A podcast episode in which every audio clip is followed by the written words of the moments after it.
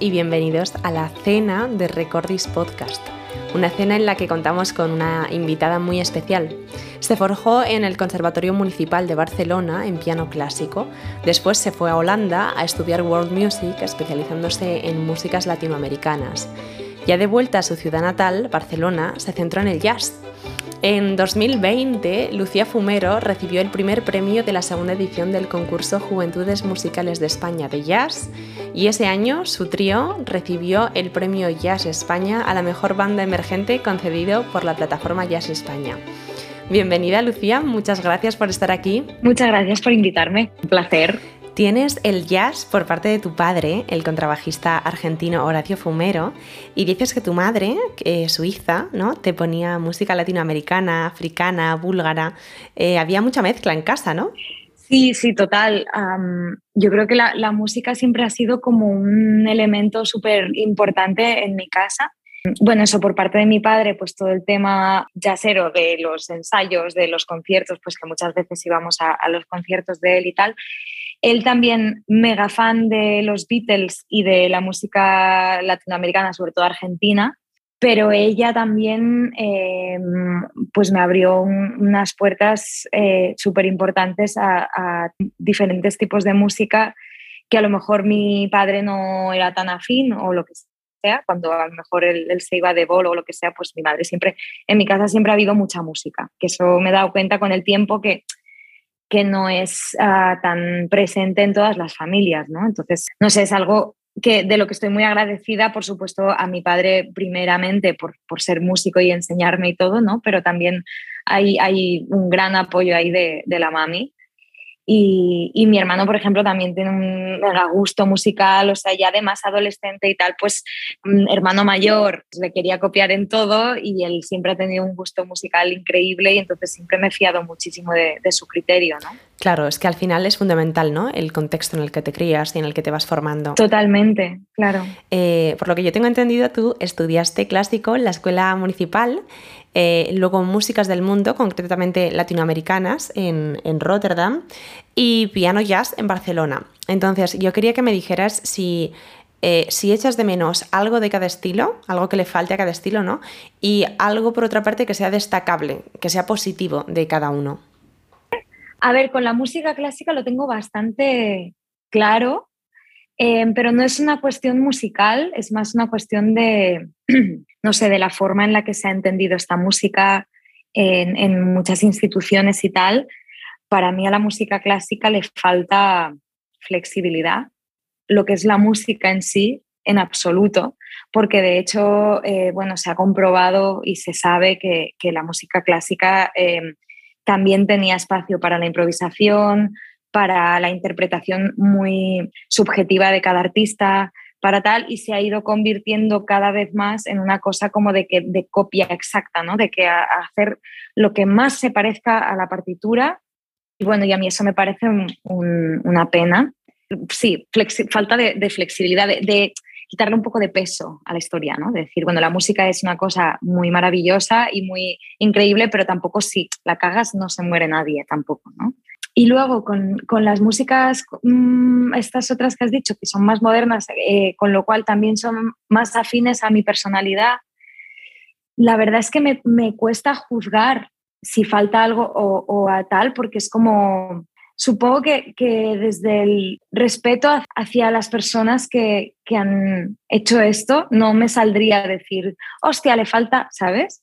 con, lo de la música clásica es más hablando como de, otra cosa que no es la música tampoco, ¿no? Porque como también sé que es muy difícil hacer música, ¿no? Como, bueno, muy difícil, muy sacrificado, que, es algo en lo que la gente pone su vida para ello, pues es como que no me siento con, potestad de juzgar en absoluto.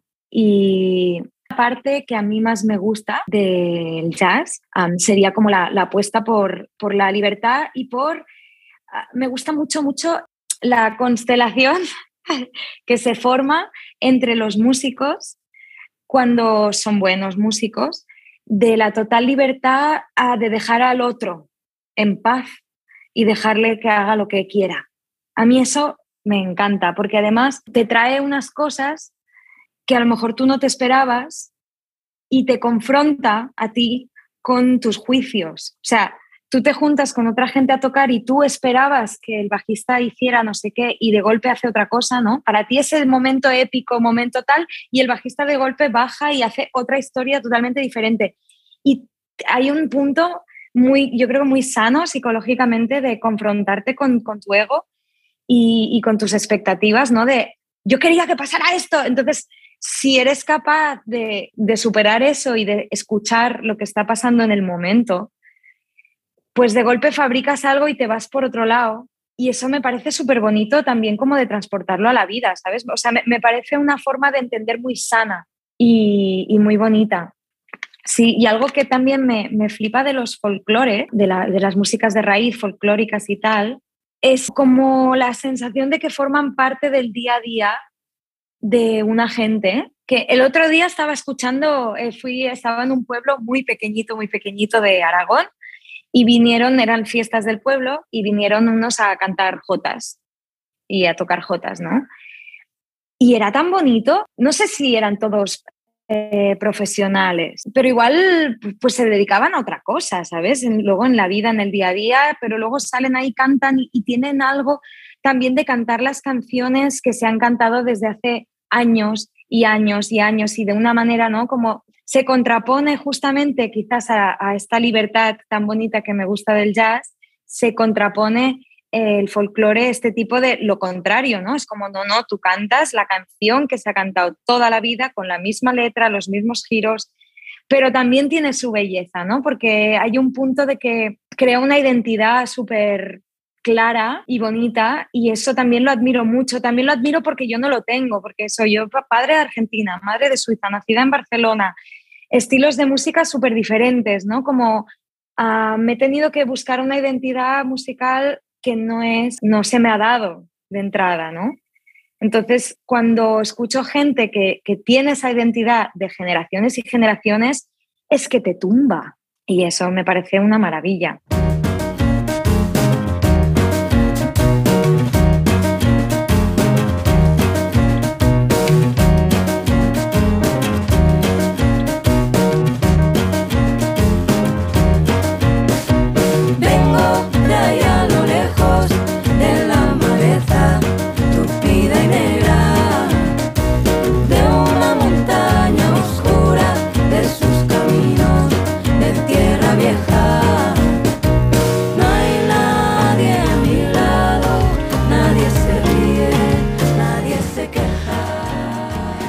Con toda esta amalgama eh, de estudios y músicas ¿no? que tienes y que cuentas, eh, yo no sé si serías capaz de hablarnos de los pianistas a quienes has escuchado, a quién admiras, ¿no? a quién has prestado más atención, qué, influencias tienes.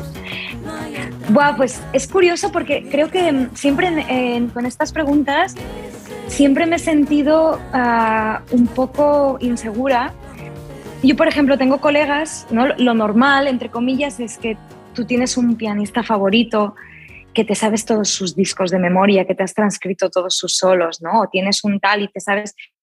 Y yo en ese sentido soy como... Me da un poco de vergüenza, pero también con el tiempo he aprendido a ver que, bueno, yo soy así, yo qué sé, y cada quien.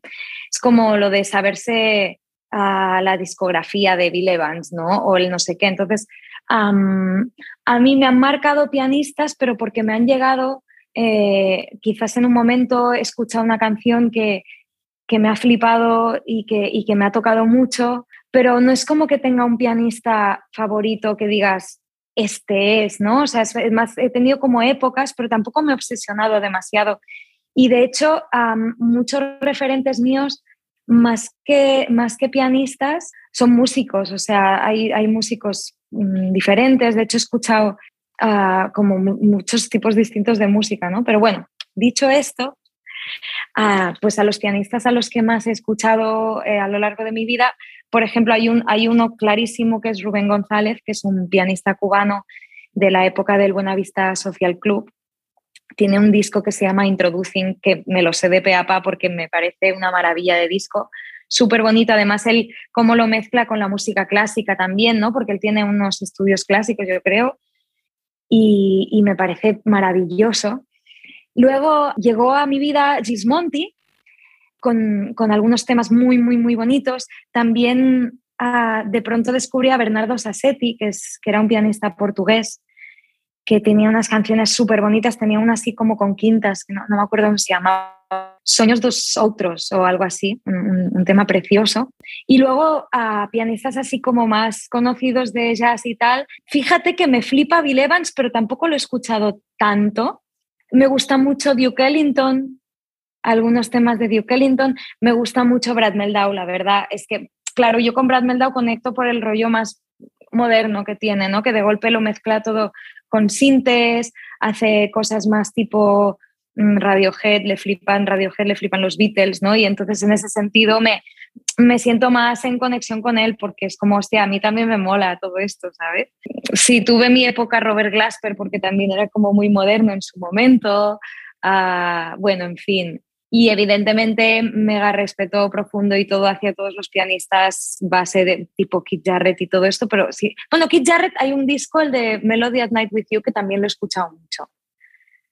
Pero sí, no, no soy mm, de este tipo de gente que tiene un referente ahí a full, que sabe, o sea, no, no soy una rata de biblioteca para nada. Soy muy poco rata de biblioteca. Claro, mi madre llama a estas personas personas chincheta, ¿no? Cuando te especializas muchísimo en una cosa, eh, pero luego no sabes hablar nada más que de esto, ¿no? Entonces me recuerda un poco esto de elige tu músico favorito, tu violinista, tu pianista favorito. Es muy, muy imposible, ¿no? Al final, porque lo que te puede gustar es un estilo o, no sé, en una determinada época de tu vida, pero realmente elegir a la persona es complicado. Claro, yo creo que, que esa tiene mucho que ver con las formas de ser.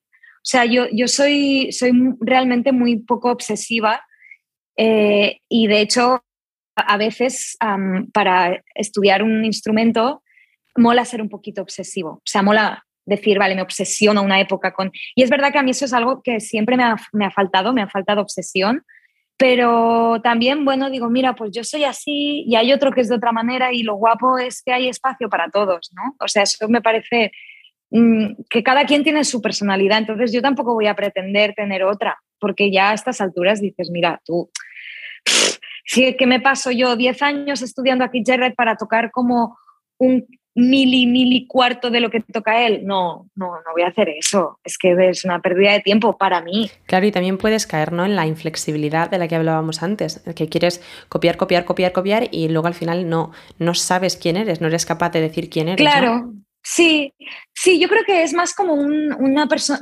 personalidades diferentes, sí, porque yo admiro muchísimo a mucha gente que es así también, o sea que no lo criticaría, ¿sabes? No lo, no lo vería como algo malo, pero sí que he tenido que hacer las paces conmigo de, de que lo mío tampoco es malo, ¿sabes?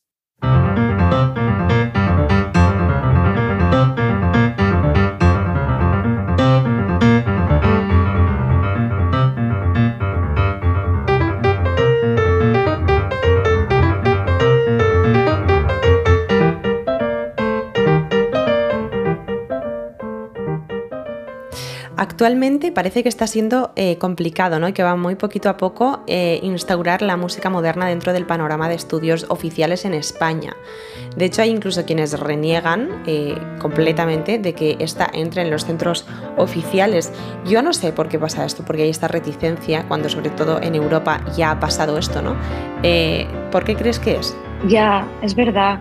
A ver, no sé, yo, pienso, pero bueno, es un pensamiento que va un poco más allá, o sea, es muy poco práctico, pero creo que, es que es, muy difícil institucionalizar el arte. O sea, es algo que de entrada, evidentemente, yo he sido alumna durante muchísimo tiempo y lo agradezco mucho que exista y me parece maravilloso y lo, bueno, totalmente agradecida de que exista una institución donde tú puedas ir y aprender. Pero el concepto institucionalizar algo que cada quien lo hace a su manera es, es difícil, o sea, es un, hay que hacerlo súper bien, ¿no? Y pienso que a lo mejor el clásico lleva más años institucionalizado y entonces la mayoría de personas que enseñan han desarrollado un método en el que, en el que se puede hacer, ¿no? Me refiero que si somos todos unos hippies y cada quien, bueno, tú haz lo que quieras, pues eh, eh, no se puede hacer una, institución, ¿no? No se puede hacer una escuela, o sea, hay que crear un método y tal. el problema del método es que no es tan real, o sea, hay quien se adapta al método, hay quien no se adapta al método, cada persona es diferente, a, cada persona le va bien unas cosas diferentes, entonces depende mucho del profesor. Entonces, ah, claro, es, es, complicado, ¿no? Y también da un poco de, de miedo, de cosa de decir, hostia, que el jazz no se nos convierta en, en lo que ahora es el clásico. Por favor, eh, pero por otro lado, evidentemente, yo creo que es eso, que el método eh, con el que se ha mm, llevado a las escuelas el clásico no se puede usar el mismo método para el jazz, porque, bueno, es, es otro tipo de parámetros. Entonces, ah, supongo que asusta cuando hay algo nuevo y hay que cambiar parámetros y hay que pues, hacer prueba y error y seguramente hayan cosas que salgan mal, da miedo, porque claro, tú tienes que justificar como escuela que, bueno, que hay unos exámenes, que hay una, unos créditos, una pero es como siempre yo creo que encontrar una nueva manera, pues crea, hay un momento ahí de crisis fuerte. Es una pena, ¿no? Que al final ese miedo que tenemos, que tienen, eh, te haga paralizarte y no, no se camine hacia, hacia ninguna parte, ¿no? Sobre todo ya digo, cuando tenemos esos modelos europeos. Totalmente, claro. Ah, anteriormente que hablabas de, eh, bueno, lo que es tocar con gente con la que seas afín y que te lleves bien no solo personalmente, sino también musicalmente, y yo no sé si, hay alguna razón por la que en tu primer proyecto, Universo Normal, de 2020, eligieras a Juan Rodríguez Berbín y a, Martin Layton y no a otros músicos. porque son los mejores. a ver, pues mira, yo a Juan ya, ya le conocía, a Juan Berbín ya le conocía porque con él había trabajado con, con, otra chica, o sea, yo, yo tocaba en el grupo de una chica y él era el productor y la verdad es que nos entendimos muy bien. Y posteriormente, ah, bueno, a mí lo que me gusta mucho de Juan es que justamente eh, abarca un montón de estilos diferentes, es una persona muy libre y es una persona muy fácil de trabajar. Y eso yo lo vi cuando le vi, produciendo aquel disco. Dije, hostia, es que, que, es muy fácil ¿no? trabajar con él porque no, no se ofusca, no entra en, en, obsesiones ahí de, ah, no, hagámoslo como yo quiero, ¿no? Como es, es una persona muy empática, eh, bueno, que, se adapta súper bien. Yo creo que elijo a gente que se adapta muy bien. Creo que eso es importante. Y, a Martín no le conocía, pero sabía que, tenía que ser él porque es que me flipa cómo toca y, reúne para mí todas las características de, músico guion bajista que, a mí me gusta. O sea, eh, tiene un power que te cagas tocando, eh, lo pones a tocar más pop y, lo hace increíble, pero luego lo pones a improvisar y hace un solo guapísimo. Toca varios instrumentos, además, que eso me parece súper bonito. Toca la leona, que, le daba un plus muy guapo al concierto. Eh, pues es que, claro, es como tienen que ser ellos, ¿sabes? De hecho, cuando, cuando vi que estaba tocando con ellos, es, es como, a veces no me lo creo, ¿no? A veces estamos en el escenario y los presento y digo, jolín, tíos, como un enamoramiento de, de, de, amistad, ¿no? de amistad musical y todo, decir, tío, no me puedo creer que estéis conmigo, ¿sabes? Como muy, muy guay, muy bonito, la verdad.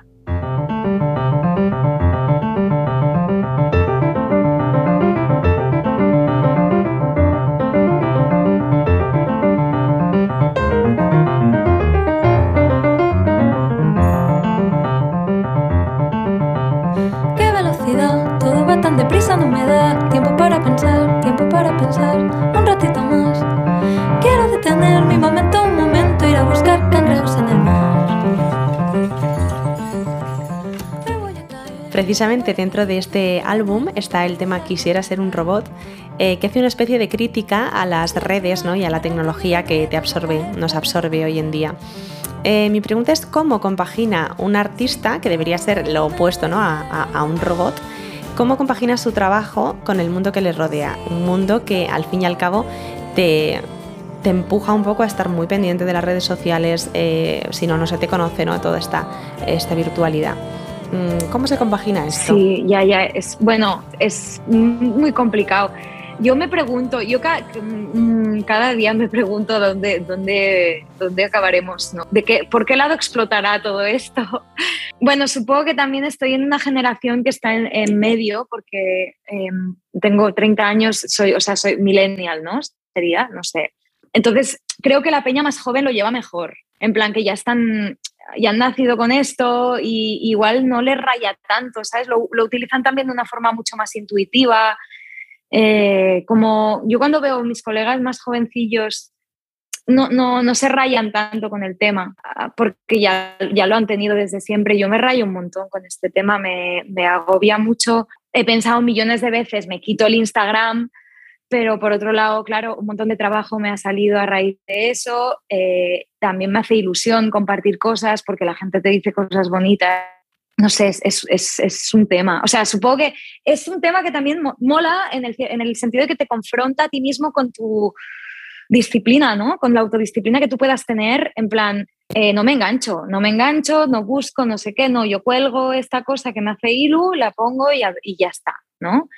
Eh, que también pasamos por épocas y también es un buen reflejo de cómo estás tú, ¿no? Porque puedes ver, dices, hostia, hoy me he pasado tres horas con el móvil, igual no estoy muy bien, ¿sabes? Es, es como un, lo ves muy claro. Entonces, no sé, sí, es, es, un tema. Es un tema que me dan muchas ganas de tener 80 años y ver a dónde, dónde ha ido todo esto, ¿sabes?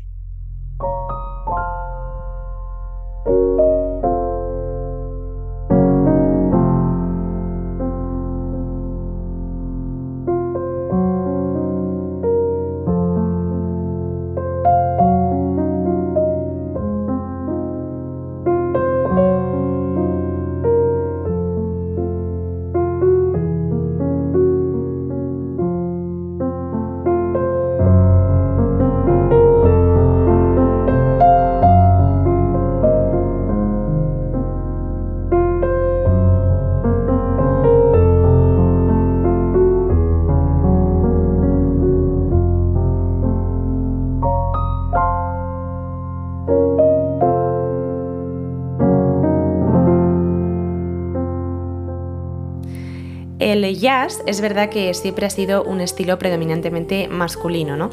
Y ahora es verdad que existen y que están saliendo cada vez más festivales como el Femina Jazz, que es eh, un festival en el que, por cierto, actuarás el 13 de octubre en Móstoles. Sí.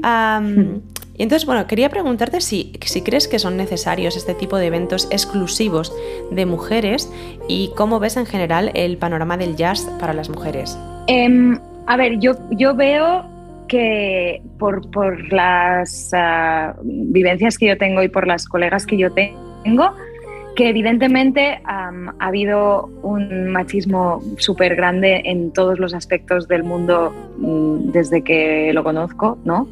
Y desde muchísimo antes. Eh, entonces no se podía, claro, había un momento, o sea, antes las mujeres no, no tenían ese espacio, ¿no? ¿no? No podían estudiar. Ahora que se puede, de golpe hay un montón de, chicas. Y yo me acuerdo en, las MOOC los últimos años, en los combos, pues había muchos combos que éramos más mujeres que hombres.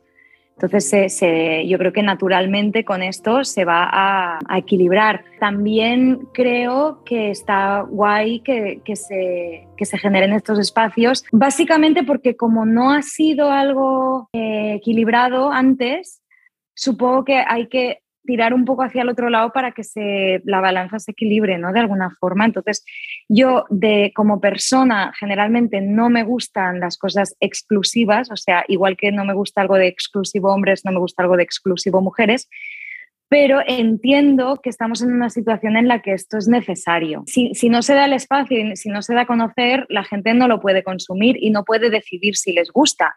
Entonces hay un punto que dices, eh, claro, si no programan a mujeres, la gente no va a saber que esas mujeres existen. Ostras, me hace muchísima ilusión. Uh, para mí creo que una de las cosas que me, que me hace ser muy feliz en mi carrera es pensar que yo pueda llegar a ser algún tipo de referente para alguna niña. Es decir, yo como pianista mujer, pues hay algunas referentes, pero muy pocas. Entonces, mmm, mola mucho que, que de golpe, pues te venga una niña pequeña, que me ha pasado muchas veces, ¿no? Yo también estudio piano, no sé qué, y es como, mira, ¿ves? Pu puede ser que si le, te ocurras y tal, te vaya bien, ¿sabes? Como es, es guay, entonces me, me parece súper bonito y súper bien y, y, y, y sano que, que, que se dé este espacio totalmente. Claro, es este eterno debate con las cuotas, ¿no? Que tienes que oír comentarios del tipo, oye, pues que no sea exclusivo de mujeres porque lo que se tiene, lo que tiene que primar es la calidad, ¿no? Pero sí que es verdad que si no, que si no se conocen las mujeres y si no se programan, no hay posibilidad de darles espacio, ¿no? Ni de que la gente las programe en otros sitios mixtos. Claro, totalmente, totalmente. O sea, no, creo que este sea el, fin, sino que este es un proceso eh, y, y que ojalá en algún momento no haga falta, ¿sabes? Si tú supieras que sueño contigo, que toda la vida he buscado lo mismo y te apareces como un delirio cuando pensé que ya te había sido, crecieron las flores en mi camino, me diste todo lo que ahora he perdido. Llegando ya a las últimas preguntas, eh, me apetece ir un poco más a lo personal y hacerte una pregunta que a mí me interesa mucho, que la hago muy recurrentemente en las entrevistas y, mm, y es sobre el éxito. Me gustaría que me dijeras qué es para ti el éxito y por otro lado, qué es para ti el riesgo. Para mí el éxito es, es algo que está muy claro y que es muy bonito pero que es una, es una palabra que tiene como muchas complicaciones alrededor, digamos. Es decir, para mí el éxito eh, es algo personal, o sea, es algo puramente personal. Para mí no existe éxito profesional. El éxito es algo personal, es decir, y en lo cual, si tu profesión es algo importante para ti, evidentemente la profesión forma parte del éxito, pero mm, no es puramente profesional, o sea, no, me parece muy insano eh, separarlo. Entonces, eh, personalmente para mí el éxito sería estar tranquila y ser feliz, lo cual engloba, evidentemente, eh, que me vaya bien, o sea, que pueda hacer conciertos, que pueda hacer discos, que económicamente pues esté mm, suficientemente preparada para poder producir un disco y, así me, me, da la alegría de poder componer y poder hacerlo, de poder hacer conciertos. Evidentemente, eso está, em, forma, forma mucha parte del éxito, pero también hay otras cosas personales que, que forman con la misma importancia, o sea, tener amigos, buenos amigos, a que me vaya bien en general con mi familia, con mis amigos, con mi pareja, mm, sentirme bien, no deprimirme, etc, etc, etc. ¿no? Claro, o sea, al final el éxito profesional es como de puertas para afuera, ¿no? Pero tiene que ir de la mano, es decir, si tú no estás bien contigo mismo, que es la persona con la que vas a convivir toda tu vida, pues tampoco hay posibilidad de ser exitosa eh, 100%, ¿no? Totalmente, totalmente, totalmente. Sí, sí, y, y además lo, lo, ligo un poco con el tema redes sociales y todo esto, que yo creo que eso es lo que está haciendo, o sea, está haciendo una cosa muy rara con el éxito, el tema redes de, bueno, es, como que es, es eso, es, algo en teoría que debería de ser muy bonito y, una palabra muy bonita que eh, se convierte en algo como, como chungo, como la fama y como no sé qué, y como los followers y, oh, eso es, marea mucho, yo creo. Y para mí el, para mí el riesgo es el, el jugo, el jugo de la vida. Creo que, que, arriesgarse es algo muy bonito y generalmente es algo, eh, para, para, mí siempre el riesgo ha tenido mucho que ver con la vulnerabilidad y con, con exponer esa vulnerabilidad y decir, venga, mmm, vamos igualmente, ¿sabes? Y creo que, que ese riesgo, ese tipo de riesgo, ¿no? tomar, mm, tomar el riesgo siempre, evidentemente, eh, con, o sea, con cabeza, ¿no? O sea, que me, refiero, pienso en el riesgo como en hacer las cosas que te dan miedo, ¿no? Eh, o sea, no, como algo, no como peligro, sino... Mm, bueno, me, me, parece que es algo eh, muy bonito de hacer muy necesario y, que eso que te, da toda la luz eh, en la vida. O sea, es, maravilloso poder mostrarse tal como uno es y, arriesgarse a, esto, ¿no? A, a sacar para afuera todo.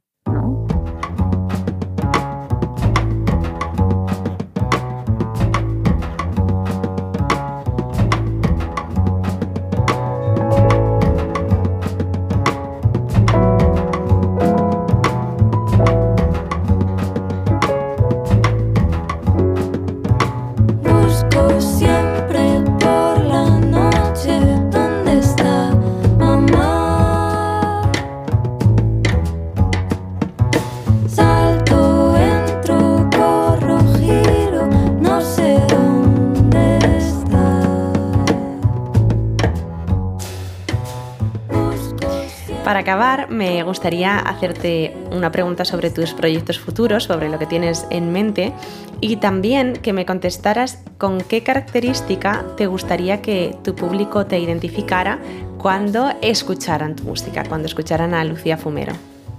Eh, yo creo que a libertad sería muy bonito y, que ellos fueran capaces, eh, o, que yo fuera capaz, perdón, de poderlos transportar un rato a, estar tranquilos sin, tener que pensar en, en, nada, ¿no? Como que sí, que, pudieran experimentar la, la, libertad que es la música, que la, la, parte bonita de la música, ¿no? que creo que también es, es una metáfora muy, muy, muy bonita de la vida, de, de, cómo uno puede vivir la vida. Y si, si les puede dar un poco de, esperanza y de, sensación de querer vivir, pues eh, he triunfado.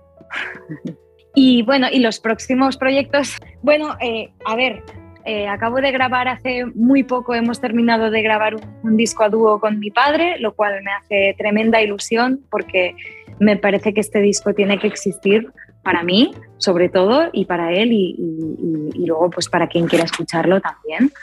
Y también me apetece pasar tiempo con él, entonces si hacemos el disco y nos salen conciertos, y tal, pues me hace muchísima ilusión, la verdad. Y luego también con el trío, bueno, ahora ya supongo que estaremos un poco en final de gira porque llevamos ya girando un montón, lo que pasa es que salen muchos conciertos y, no paramos nunca pero me, me, imagino que se avecina un final de gira no decidido, pero un poco natural.